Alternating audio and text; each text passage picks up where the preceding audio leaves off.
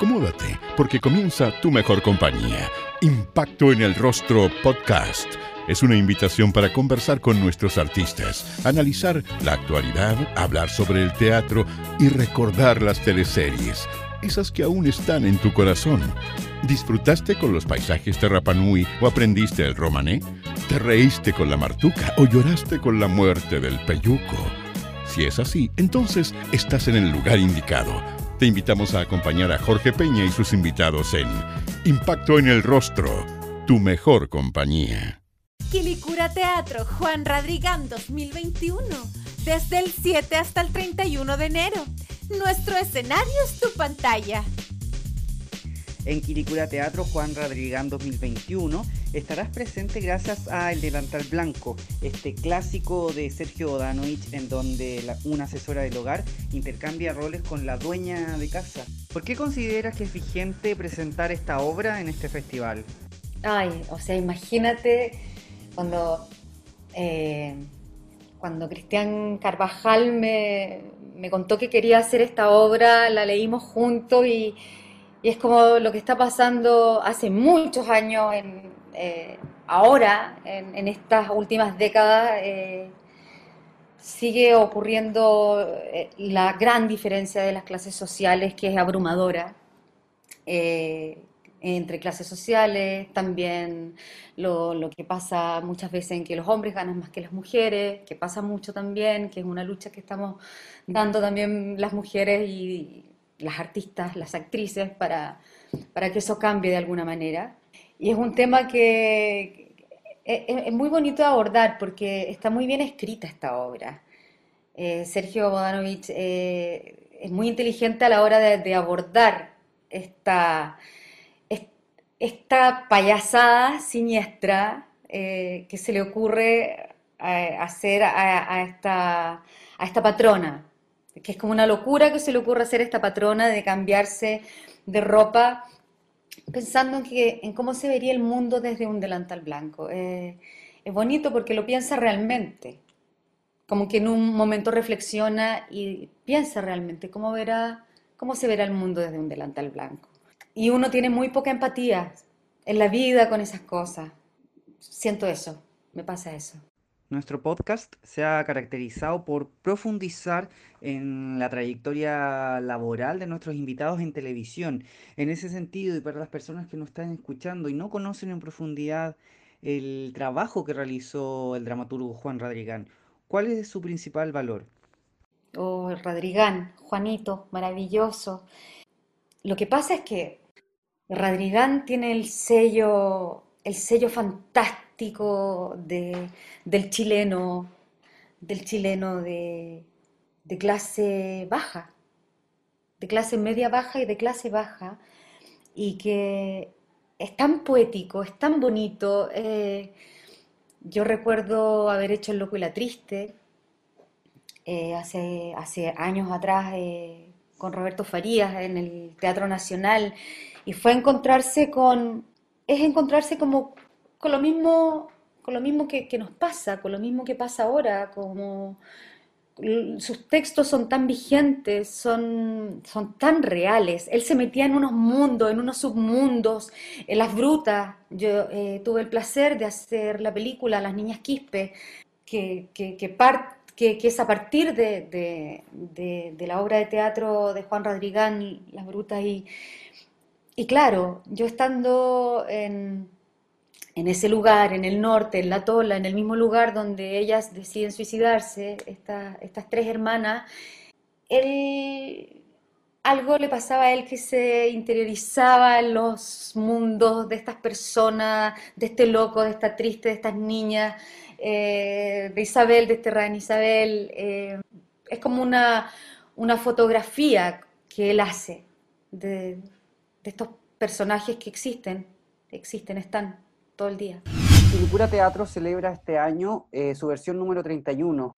Ah, me parece magnífico. Además, yo, yo he estado en ese festival, estuve con una obra eh, que, dirigió la Claudia Di Girolamo, estuvimos ahí con Tamara Costa, con la Gaby Lady Marginal, perdón. Sí. Lady Marginal, sí, que actuábamos con, con muchas chicas maravillosas. Eh, ese festival, ese, ese festival es, es un agrado. El Festival de Teatro de Quilicura es un agrado. Eh, se llena, se llena, va todo el mundo, va, va la familia completa. Eh, es muy bonito lo que pasa en ese festival y además es un festival, eh, a mí me tocó en este, en este lugar que era como, como un gimnasio abierto. Entonces la gente llega con, los perros, con, las guaguas, con, los abuelitos.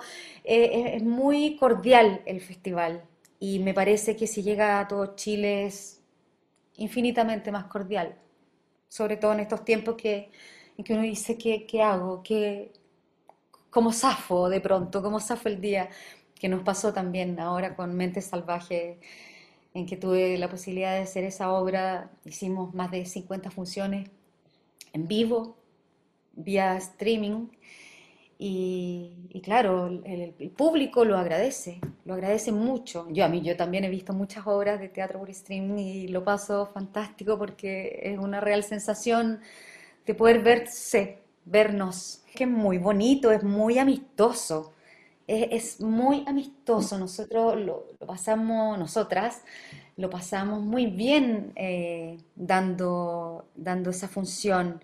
Em, había mucha expectativa también porque, porque, claro, como era al aire libre, es muy generoso ese lugar. Ese lugar es muy generoso. Y llega, y llega gente de todas partes, de todas las comunas. Ya, como lleva tanto tiempo, ya, ya, es, ya es un lugar donde la gente sabe que ahí se hace teatro y, la gente va a ese festival, aparte de la gente que vive en Quilicura. Francisca, este año el festival será 100% digital debido a la emergencia sanitaria. Eh, ustedes van a perder el contacto con la gente, sin embargo van a ganar eh, otras cosas como por ejemplo llegar a todo Chile. ¿Con qué sensación te quedas? Eh, es doble, es una sensación que es como partido por la mitad, como con el corazón partido un poquito, como no poder estar ahí presencial, no poder estar en Quilicura presencial, eh, no poder estar, no sé, en cualquier parte de Chile dando las obras de teatro, pero a la vez es magnífico. Como te decía antes, eh, todo Chile puede gozar de, creo que son más de 30 obras de teatro, eh, entonces, eh, todo Chile va a poder mirar estas obras y después tener un conversatorio con, los actores y las actrices, los directores, las directoras. Entonces, es magnífico, es, es melancólico también, porque estamos viviendo una pandemia que ha sido muy dura, antes con una revuelta social que también fue ácido y fue, fue muy duro, para pedir cambios reales y entonces es como un poco melancólico, digo, como entre, no sé, esa pena y alegría de, encontrarse con el público frente a un celular o frente a un computador. Eh, es maravilloso, pero no estar ahí es un poco triste y no estar con los compañeros sobre todo. Me pasa a mí eh, como en el teatro, en el teatro, en las tablas, me da mucho nervio los conversatorios porque porque siento que se acaba la magia cuando, sea, cuando uno se retira del escenario. Estoy acostumbrada a, desmaquillarme, a sacarme el vestuario, a, seguir conversando con los compañeros, ir a comer a alguna parte o, no sé, como, y hablar sobre la obra. Siempre hacemos eso, siempre se sigue hablando de la obra, mucho después de, terminar una obra. Y claro, a, mí me cuestan los conversatorios, ¿no? Eh, pero, pero ahora por Zoom, me ha tocado bastante y es maravilloso. Es, es maravilloso porque, porque uno conoce distintas realidades, gente de todas partes de Chile, eh, desde sus casas, desde sus camas, con, su guagua, con un picoteo, eh, esperando para, para, ver a los actores, que, que, que sí es real y que sí sí también es real que, cuesta mucho llegar a regiones para ir a dar las obras. Eh, porque es caro, porque es difícil, porque, porque no, por lo que sabemos, ¿no? Porque no hay un, Ministerio de Cultura que nos brinde un apoyo real para poder hacer eso. Entonces, a mí me gustan ahora los conversatorios, lo paso, lo paso súper bien, me emociono mucho, sobre todo me he emocionado mucho con, yo creo que es por la pandemia también, porque es poder ver a las personas, ¿no? Me pasa eso. El público siempre agradece mucho, agradece la compañía, casas, departamentos, lugares en que, en que vive mucha gente en un solo lugar, o gente que vive sola y ha, pasado la pandemia sola y, la, la, persona te dice y, nos dice que, que, le hicimos una noche, que le hicimos una, pasar una buena tarde, que van a, van a seguir pensando y dándole vueltas a, a, lo que, a lo que se refiere cada, cada obra, a lo que se refiere también la pandemia, da la casualidad también de que actuar en pandemia es tan, es tan difícil tan difícil, a menos que, no sé, que uno esté saliendo en la tele en una teleserie, que son mucho más fácil porque, las teleseries se pueden repetir y, es algo, es un producto que está grabado, ¿no? Como, y acá, acá esta nueva modalidad es, es a, base de, puro esfuerzo, de puro cariño, de querer estar siguiendo vigente, de querer mostrar nuestro arte de decir que, vamos a volver y que vamos a encontrarnos de todas maneras de nuevo. Y es una forma de sostenernos entre nosotros también los actores, las actrices, porque no ha sido nada fácil, en realidad. Entonces el feedback del público es muy importante como lo es también en vivo con el público.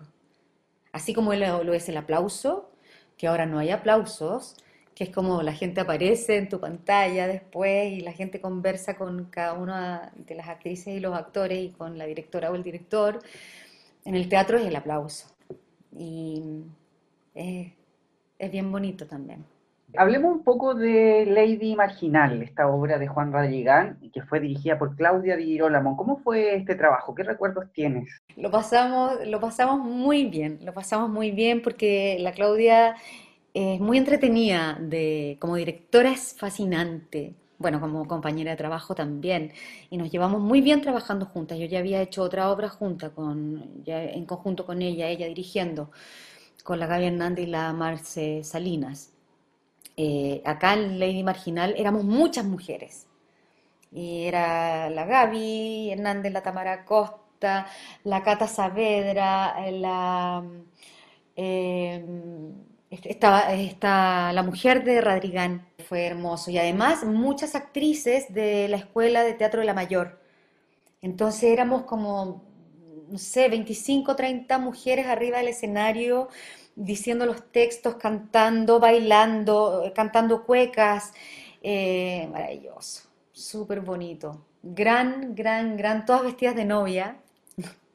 Era muy gracioso, lo pasamos muy bien, nos reímos mucho. Tuvimos lindas tardes, la Angelita Cuña también estaba con nosotros que hacía la música, muy hermoso. Eh, un súper gran, gran momento ese. Te quiero llevar a Mentes Salvajes. Bueno, esta obra fue hecha en pandemia. En pandemia porque Víctor Carrasco eh, tenía, era otro el plan, íbamos a hacer otra obra con, la Natalia Valdebenito, Paulina Urrutia y yo.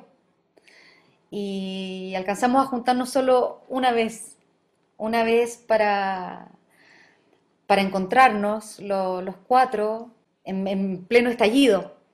Y luego viene la, pandemia y todos encerrados y, él tenía también esta carta bajo la manga, por suerte, de esta obra que, que le había ofrecido Marcus eh, hace unos años atrás, en que él trabajó con, con, personas que, bueno, que son soñadores compulsivos, ¿no? Que no es una enfermedad, eh, eh, es un tipo de persona que, padece de esto, que, que, ensueña todo el día despierto. Y, y, él se juntó vía Skype, los entrevistó vía Skype a estas personas que existen, son reales y sueñan compulsivamente todos los días. Y estas historias existen, reales, son de verdad. Y mm, muy interesante, el personaje que, que, a mí me toca hacer eh, es maravilloso, se llama Débora, ella, ella sueña hace más de 30 años, ella tiene 47 años y sueña hace más de 30 años con Kevin, que es un traficante de drogas. Y lo ha, tratado de matar varias veces, porque ella tiene un marido, tiene familia y y pasa muchas horas del día soñando con esto despierto.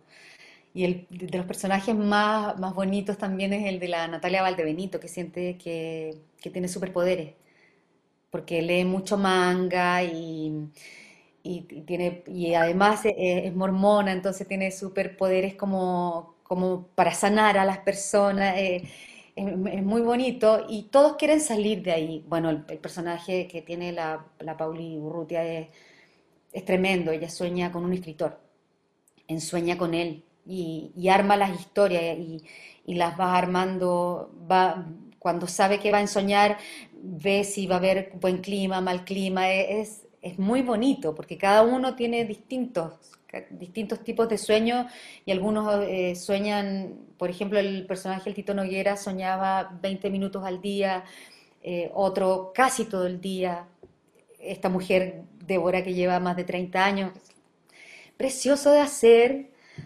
Y lo mismo, también era una suerte de tomarnos, de protegernos, de mirarnos en cada función.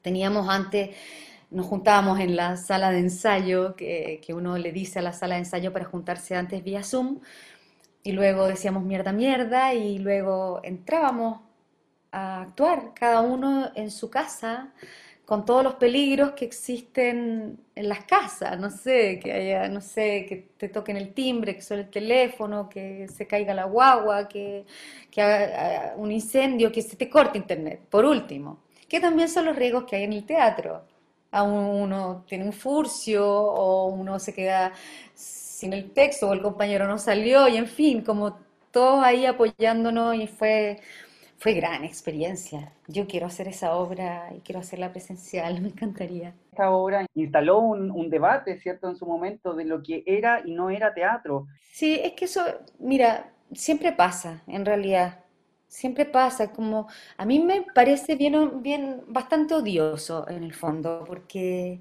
que, si es teatro, que si no es teatro, me eh, encuentro un poco latero, fíjate, como ¿por, ¿por, qué no puede ser teatro? ¿Por qué, puede, ¿Por qué uno puede hacer teatro en una carpa de circo? ¿Por qué uno puede hacer teatro en un cerro, en una playa, pero no por Zoom? Es muy raro. Por eso, eh, eh, me parece que para eso estamos hechos los actores y las actrices, para explorar nuevas, nuevos lugares, nuevas formas. Eh, yo creo que era, también me pasa que, que, era más miedo, a mí también me pasó un poco, como que yo lo hablaba al comienzo con los compañeros eh, y las compañeras como, y con Víctor, que yo le decía que, que, susto que nunca más se abran las salas de teatro porque existe esto que es más, que llega a más gente, o sea, eh, esta obra también la vio gente de, otros lugares del mundo también, chilenos en el mundo. Entonces, claro, ahí sale al tiro Tito Noguera y dice, no, el teatro no se va a acabar nunca. Y las salas de teatro siempre van a estar abiertas porque el teatro existe desde, desde toda la vida, desde las pandemias, las guerras, terremotos, tsunamis, hambrunas, eh, todo todo y el teatro sigue existiendo.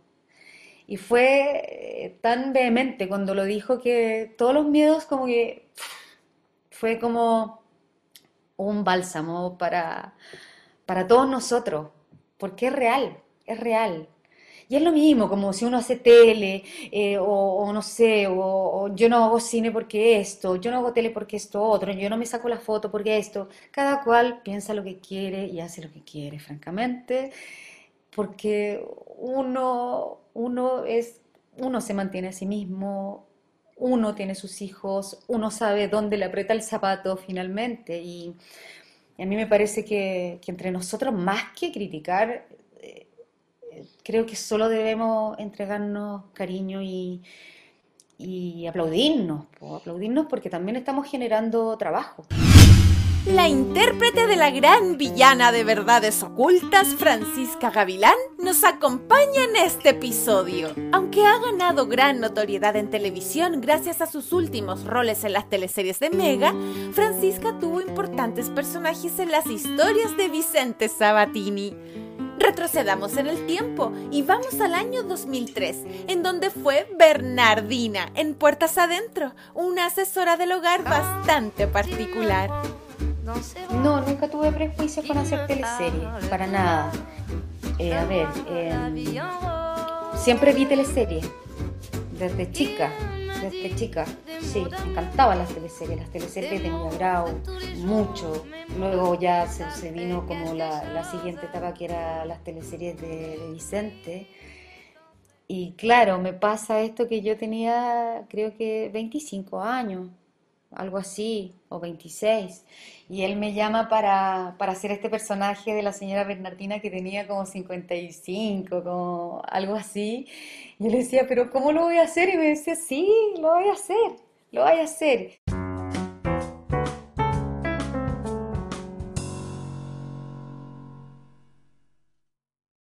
Francisco Melo es parte de Quilicura Teatro Juan Radrigán 2021, gracias al musical Fantasmas Borrachos de Juan Radrigán.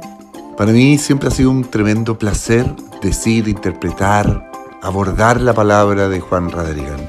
El maestro tiene la inconmensurable habilidad de, de provocarte, de llevarte, de conducirte por un imaginario por una experiencia nueva cada vez que lo haces, cada vez que tienes la función, cada vez que lo lees. Yo creo que mm, Juan, que está vivo, siento hoy en su palabra, va a estar vivo por siempre, porque su palabra, su obra, su poesía, cada vez que uno la lee, la descubre y cada vez que uno la lee, es una palabra nueva.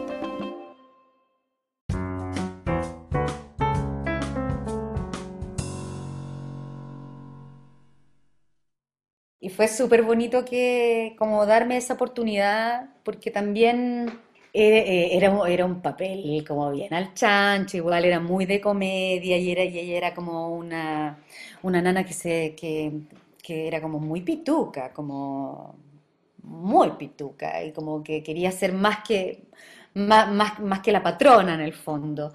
Y mm, lo pasé súper bien haciendo, haciendo esa teleserie, fue, fue muy bonito muy bonito. Em, pues era gracioso, me tocaba actuar con los grandes, como con la Claudia Di Girolamo, con Eduardo Barril, con la, con la Delfa, imagínate. González era tu... Con la María González, increíble, increíble, sí, estuvo súper bonito, nos reíamos mucho. Yo lo paso bien haciendo teleserie, me gusta, me gusta, eh, siento que se, se arman familias, como, como en el teatro también.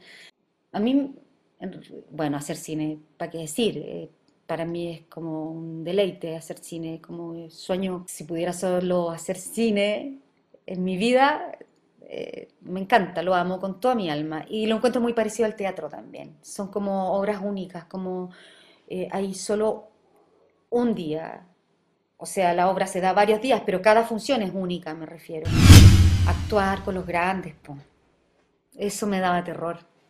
Me daba terror que equivocarme, me daba terror equivocarme. Eh, Vicente, Vicente es un tipo muy vehemente también, es un, es un súper director, que, que hay, hay, una gran escuela detrás de él, ¿no? Como después hice varias teleseries con, él y y tuve personajes preciosos como, no sé, como la Rosita Luna de, los Pincheira. Eh, después hice con él Los Capos y ahí tuve que, tuve que salir, tuve que salir antes de la teleserie porque, porque quedé embarazada y, tuve problemas en el embarazo, así que decidimos que, mejor saliera, porque además era, era eh, de época también y era mucho corsé y todo, entonces, claro, con Vicente fue mejor decidir que, que yo me fuera de la teleserie para poder tener a mi hijo con todas las condiciones que tenía que darse. Y después con Vicente hicimos las dos Carolinas, en que ahí lo pasamos increíble, que, en que claro, yo ahí también hago comedia, me encanta hacer comedia también, me gusta mucho también hacer drama, o sea, me encanta, pero hacer comedia también es, es muy divertido, me gusta. En Los Pincheira fue Rosita Luna, la tierna joven que asistía a Matilde del Solar, la protagonista de la historia de Cuatreros. ¿Recuerdas cómo sufría cuando su patrona se moría en el final de la teleserie? Claro, porque lo que pasa es que en esa época eh, eh, era su niña de mano y tenían la misma edad. Entonces eran como hermanas, eran muy amigas. Y además con la Tamara éramos compañeras de curso de la escuela, entonces fue hermoso haber trabajado en esa teleserie las dos tan, tan juntas, tan, tan eh, hermanas, ¿no? Como la que sufría uno lo sufría la, otra y así.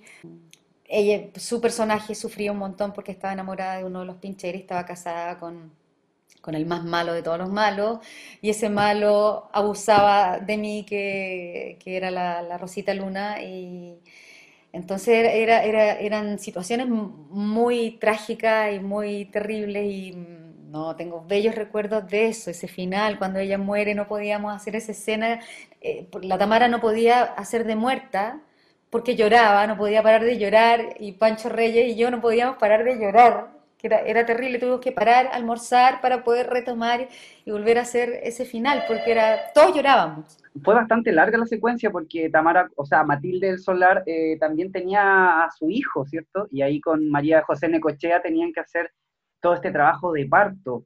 Trabajo de parto, sí, que era, sí, me acuerdo, me acuerdo. Y teníamos a, a una guaguita chiquitita, chiquitita, que era como, que había que hacerlo como muy pocas tomas y, claro, claro, estaba la María José que, actuábamos juntas, que éramos las nanas de la casa. Y sí, fue, me acuerdo, hacía mucho calor, estábamos en Chile Films. Eh, realmente era una teleserie como esas teleseries a todo, a todo cachete. Como, o sea, me acuerdo que para la muerte se instaló la grúa para que Matilde se viera se, alejara desde la cama hacia, hacia el cielo en el fondo. Oh, eso era muy bonito cuando lo vimos hecho, ya, todos aplaudíamos, llorábamos, nos reíamos, nos abrazábamos, pero, pero sí, sí, como difícil de hacer esas escenas también de parto, imagínate, porque siempre hay una, una guaguita. Ahora todavía sigue siendo así. A veces, a veces se puede conseguir un, un muñeco que sea tan real, pero son, son tremendamente caros, pero ya, ya trabajar con niños eh, es difícil, como a mí en esta teleserie me toca trabajar con dos niños y, en la teleserie que hago ahora, de, Verdades Ocultas, claro, me tocó actuar primero con, con el primer Tomasito y claro, él lloraba, lloraba, lloraba porque ya llevaba... Llevaba como un año y medio en el set, entonces eh, eh, lloraba, pero salía del set y era, hola, hola, hola, feliz, feliz, feliz, era muy bonito, pero claro, uno siempre tiene que tener mucho cuidado a la hora de actuar con los niños, porque, porque es tan delicado, tan, tan, tan complejo lo que, lo que puede empezar yéndose para la casa, no sé, yo me imagino como sus cabezas, ¿qué pensarán? Y en este caso de los pincheras más complejo aún porque era un, bebé, ¿cierto? Habrá tenido cuánto, dos meses, un mes, era muy chiquitito. Menos, de, haber tenido semanas, Semanas, claro. Claro, era, era realmente recién nacido y estaba su mamá ahí, su papá ahí, todo, todo bien, todo, siempre es así, siempre tienen que estar los papás, siempre, eh, bajo todos los cuidados, porque había, de hecho, había una enfermera, una enfermera, sí, me acuerdo, por si pasaba cualquier cosa, nosotros con, eh, pudimos hablar con María José Necochea, fue una de las primeras invitadas a nuestro podcast, y ella recordaba esta escena como una de las escenas más lindas que había hecho en televisión. ¿Tú también la recuerdas así? Sí, sí, me acuerdo. Me acuerdo como que era, era una escena con mucha fiebre, con mucha fiebre, porque, porque era tener una, una guagua en la casa en esos años, bueno, seguramente todas las guaguas nacían así, obvio, pero como buena teleserie tenía que haber mucho drama y ella estaba pariendo a, su hijo de, un hombre que no podía estar con él. Entonces era, era, era todo muy terrible y, sí, lo que significa hacer un parto en una teleserie es súper fuerte, es súper fuerte porque uno se le va a dar toda la vida, sobre todo cuando uno es la parturienta, pues. Tenéis que hacerla no pues tenéis, te tiene que doler, tienes que gritar, ¿cachai? Y hay que pujar y hay que darlo todo en el fondo. Entonces, me acuerdo de la José, y la José transpiraba, era, era increíble. Y ella, claro, ella le ayudaba, le, le, aplastaba como, como la panza para que, para que bajara la guagua. Era, era no, fue notable esa escena, sí, notable. Y para cerrar con Rosita Luna, Francisca, ¿qué fue lo, lo más rescatable de este personaje? ¿Con qué te quedas de Rosita Luna? Mira, yo creo que es un personaje como muy entrañable. La gente lo recuerda mucho. Yo me encuentro con gente en la calle y me dice Rosita Luna a veces. Y se acuerdan de esa teleserie. Es un personaje soñado de hacer, porque era una niña, era, era una niña. Yo me acuerdo que, que le pedí a la Anita Rips que me prestara la obra de teatro Mama Rosa, porque yo quería, quería que hablara como, como hablaba la Nelly Meruane que ella era la mamá rosa. Entonces a la topa ría, a la topa ría la Rosita Luna. Era tan bonito hacer, tan, hoy mi niña, y habla todo así para arriba. Que, que, es tan diferente a todo lo que he hecho también. Eh, entonces, sí, es una, es una de mis joyitas, es, es como un regalito para mí esa, esa teleserie, ese personaje, haber actuado con la Tamara. Es un regalito, sí. En La Poseída fue Rosa Carreño, una famosa prostituta santiaguina de 1890. Con este personaje, al igual que con Violeta Parra, la actriz tuvo que demostrar sus dotes de cantante. Gran teleserie, gran teleserie, lamentablemente no tan vista como hubiésemos querido.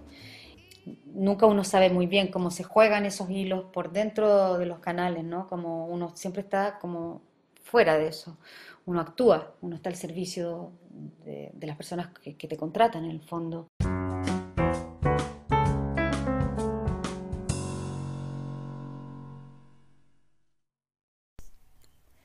refrescante, sabroso y vegano. Yasai Vegan Sushi es la mejor experiencia en alimentación consciente, presente desde el primer episodio de nuestro podcast. Es el sushi favorito de nuestros artistas nacionales. ¿Aún no has vivido esta explosión de sabores? No te quedes fuera y haz tu pedido en yasai.cl. Yasai Vegan Sushi, el colaborador estrella de Impacto en el Rostro.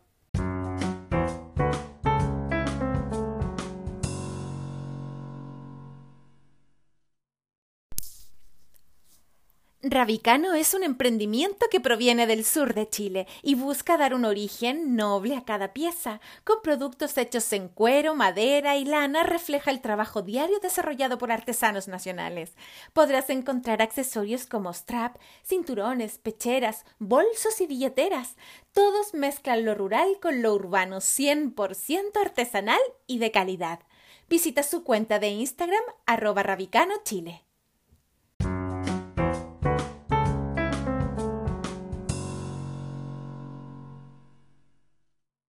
Tremenda teleserie y tremendo personaje. Me tocó hacer mamá de la Luciana Echeverría, la poseída, y yo era, era dueña de este lugar de, goce. Fantástico, era una prostituta grande, eh, ya con, mucho cuento. También su hijo era Gabriel Caña, tremendos talentos, puedo actuar con la Luti y con Gabriel, y, mi hermana, mi hermana era la Amparo Noguera, que era monja, entonces era la prostituta con la monja, que eran hermanas, que se sabía después que eran hermanas, trabajar con Alonso, eh, bonito, el, diseño de vestuario era increíble, que lo hizo Droguet, bueno, como los diseños que, que hacía el Pablo Núñez con, con las historias de, de Sabatini, ¿no? Como todo tan, tan perfecto, perfecto, la ciudad era perfecta, eh, Michingana era, era maravillosa, era maravillosa y era también terrible porque teníamos que actuar en pleno invierno y era y pasábamos mucho, mucho, mucho frío y, claro, prendíamos estos fuegos y estos fuegos uno la mandaban como al hospital como con bronquitis, como... Eh, sí, fue muy bonito hacer esa teleserie. Además es, como una teleserie es como biográfica porque es sobre la primera poseída en Chile. Fue lindo hacer ese personaje, lo pasé súper bien, pude cantar además en esa teleserie cantábamos en vivo, yo me, me, conseguí a dos amigos cuequeros, entonces ellos empezaron a integrar parte del elenco ya como parte del elenco y con ellos pues, cantábamos cuecas entre medio en la teleserie, era muy bonito que, que, que, que el Rodri nos haya dado también esa oportunidad. En Perdona nuestros pecados fue Silvia Corcuera, en la segunda teleserie más larga luego de Verdades Ocultas. Preciosa mi Silvia por fuera. Era de una nobleza tremenda y con un sino de mierda, básicamente. Eh, ella nació con un sino, que era el de fracasar. Siempre fracasaba. Y siempre quería y avanzaba y avanzaba, avanzaba, pero fracasaba.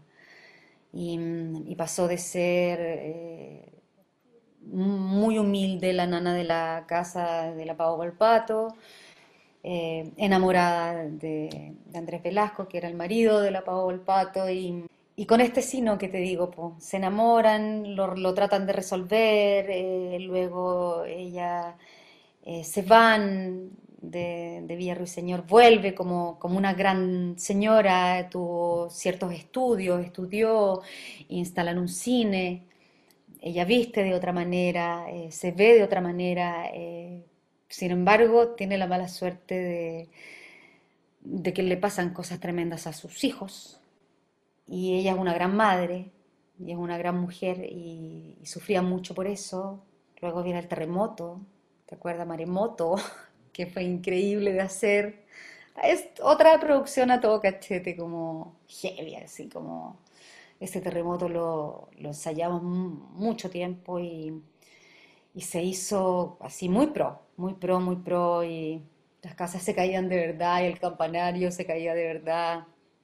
Fue bien, eh, bien impactante hacer eso, era bien cinematográfico también.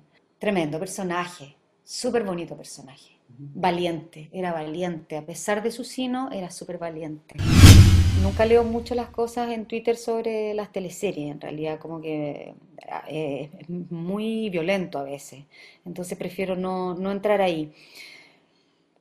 Eh, para mí, no, fue una teleserie tremenda. Hubiéramos seguido, por supuesto, por supuesto, pero claro, son estas teleseries que, sí tienen un fin y me encontraba maravilloso que, que el personaje que hacía Rudolfi muera y que Silvia haya podido decirle que se va a vengar de él y que y queda claro, queda como, quedaba como un final abierto. A mí, por ejemplo, llegaba el hermano de, de Rudolfi, que era Roberto Faría, y como que se enamoraba un poco de mí, pero yo como buena viuda, obvio que no, no, no iba a pasar nada, pero queda ahí como cosas eh, semiabiertas, pero a mí me encanta eso también, finales abiertos, ¿por qué no? En el éxito de la tarde, Verdades Ocultas es Eliana Zapata, la gran villana de la historia. Mira, yo creo que Verdades Ocultas tiene un sello que es único y real, como todo puede pasar, todo, o sea, todo. Todo lo que uno pueda imaginarse y hasta no imaginarse puede pasar. Y eso es como una novedad, es una novedad, es como las teleseries de antes, como no sé, como las venezolanas, como Topacio, que se quedaba ciega, que no sé qué, que después veía, que no sé, como eh, esta mexicana con esta mujer con el parche en el ojo, que era mala, mala, mala, como... Es una teleserie donde todo puede pasar, es una teleserie súper criticada también, como cuándo va a terminar, cuándo va a terminar, pero resulta que todo el mundo la ve, todo el mundo la ve. A mí me escribe gente de, todas partes del mundo que la sigue. Eh, es muy, es muy bonito lo que pasa con esa teleserie. Los personajes se van, vuelven a entrar, mueren, reviven, se cambian las caras. Eh, es súper entretenida de hacer, es muy entretenida de hacer. Eh, yo, yo lo pasé súper bien, yo lo pasé súper bien haciéndola. Sí, súper bien. Nunca había hecho de mala, de esta villana. Entonces tenía harto miedo de, de no de no creérmela, de no hacerla, de, no seguir este juego, que es como los personajes en esta teleserie son, ¿cachai? Son o no son. Entonces, esta villana no da tregua, es mala, mala, mala, mala de adentro. Eh, pero también le pasan miles de cosas y se enamora y se enamora desde, desde lo más frágil que tiene.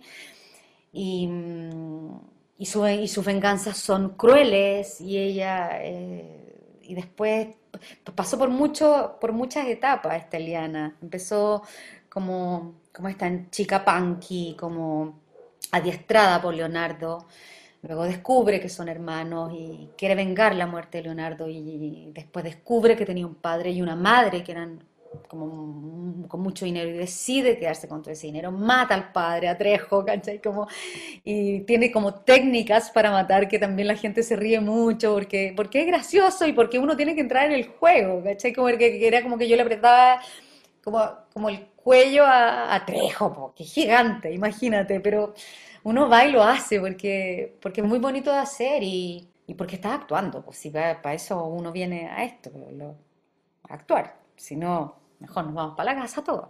Y se cierra el boliche, ¿no? Entrete, entrete a ser aliana. Sí, me reí mucho, lloré mucho. Sí, sí, sí, sí. Porque mató a mucha gente, mata a mucha gente. Todavía sigue matando.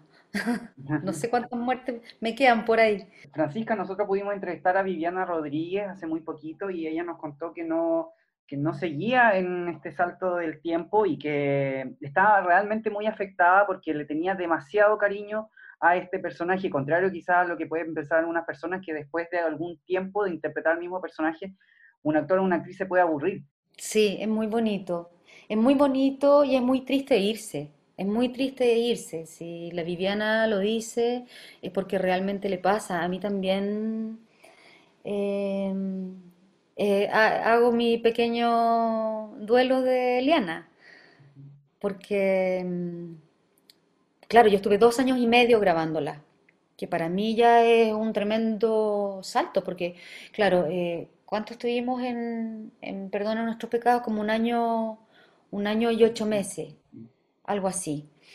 Acá fueron dos años y medio, y claro, uno uno, arma, uno arma su propio personaje junto, a los demás actores, junto al director, en este caso, como, y, la historia se va, se va haciendo a medida de lo que uno va entregando también. Entonces, por eso uno quiere a los personajes. Yo también te puedo decir que mm, me dio mucha pena el último día que grabé.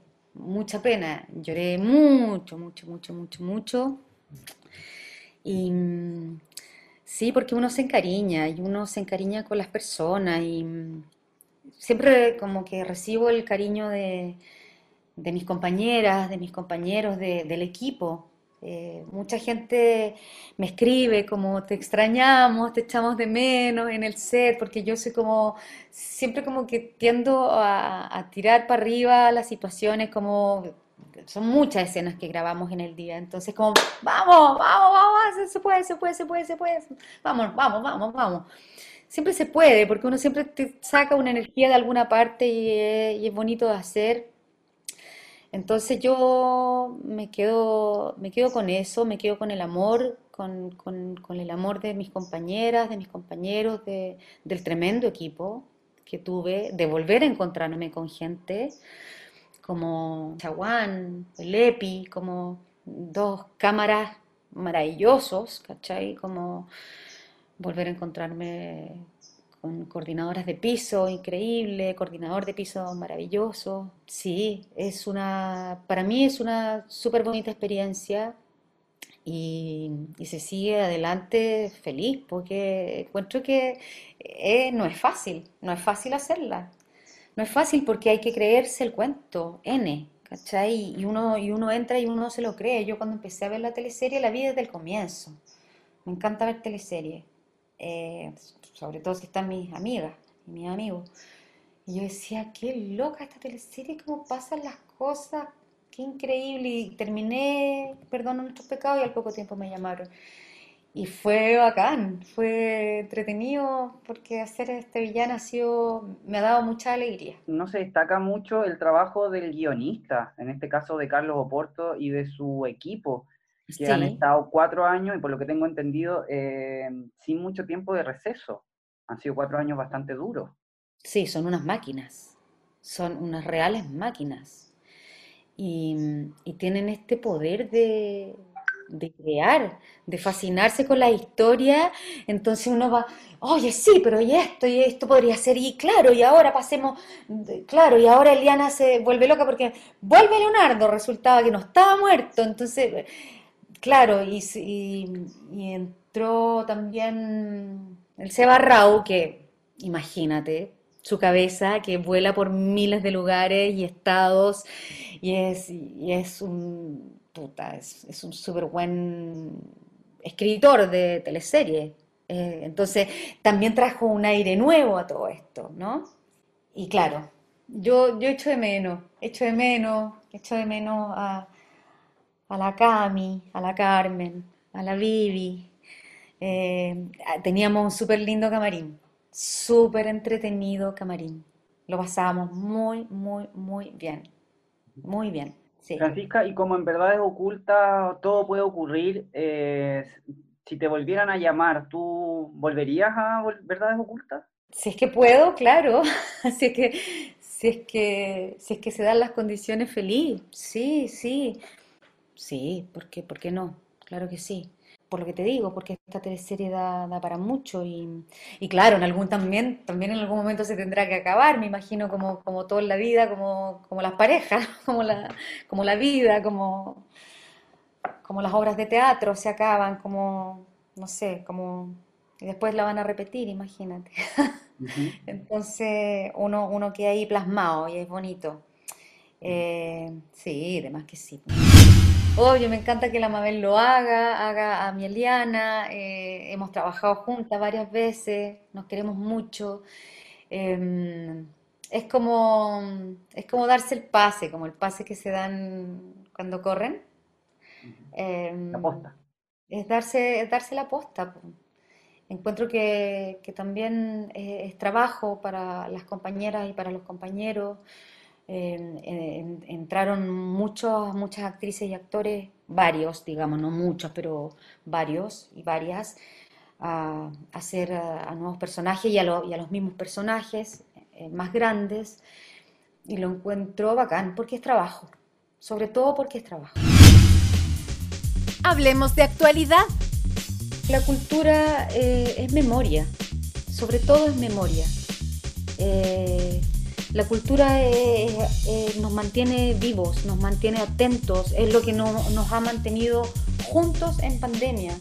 La gente sin una obra de teatro, sin escuchar música, sin leer un libro, sin ver cine, sin ver una teleserie, sin ver una pintura, la gente se seca, uno se seca. Y es, em, es sagrado, eh, es como, no sé, como que siempre si pienso en cultura, pienso inmediatamente en Andrés Pérez, por ejemplo. me emociona como, como ¿por, qué en este país no, no estamos, no, no, tenemos una base, no, no se enseña en los colegios, no, como en otros países, ¿no? Como teatro, por ejemplo. Eh, teatro como, como una como malla curricular, no sé, como tenemos que tener una base tenemos que tener alguien que nos apoye real, realmente, de una buena vez, porque, porque estamos en el aire. Estamos en el aire, están todos los teatros cerrados.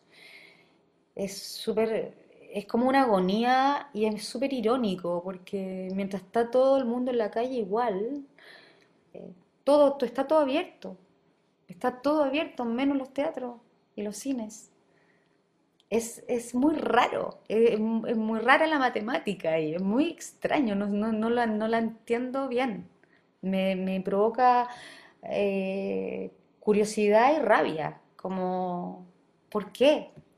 Si el mall está lleno, eh, los supermercados están llenos, ¿por qué no se puede dar una obra de teatro con un aforo de, lo que, de, los asientos que tenga un teatro? Sí, es paralizante un poco, pero, pero no vamos a parar y vamos a estar aquí. Vean el delantal blanco, el 20 y el 29, con Tamara Costa, eh, Cristian Carvajal, dirige Héctor Morales. Y después tenemos conversatorio. Desde la comodidad de tu casa, ¿ya? Véanla. Acomódate, porque comienza tu mejor compañía. Impacto en el Rostro Podcast es una invitación para conversar con nuestros artistas, analizar la actualidad, hablar sobre el teatro y recordar las teleseries, esas que aún están en tu corazón. ¿Disfrutaste con los paisajes de Rapanui o aprendiste el romané? ¿Te reíste con la martuca o lloraste con la muerte del peyuco? Si es así, entonces estás en el lugar indicado. Te invitamos a acompañar a Jorge Peña y sus invitados en Impacto en el Rostro, tu mejor compañía.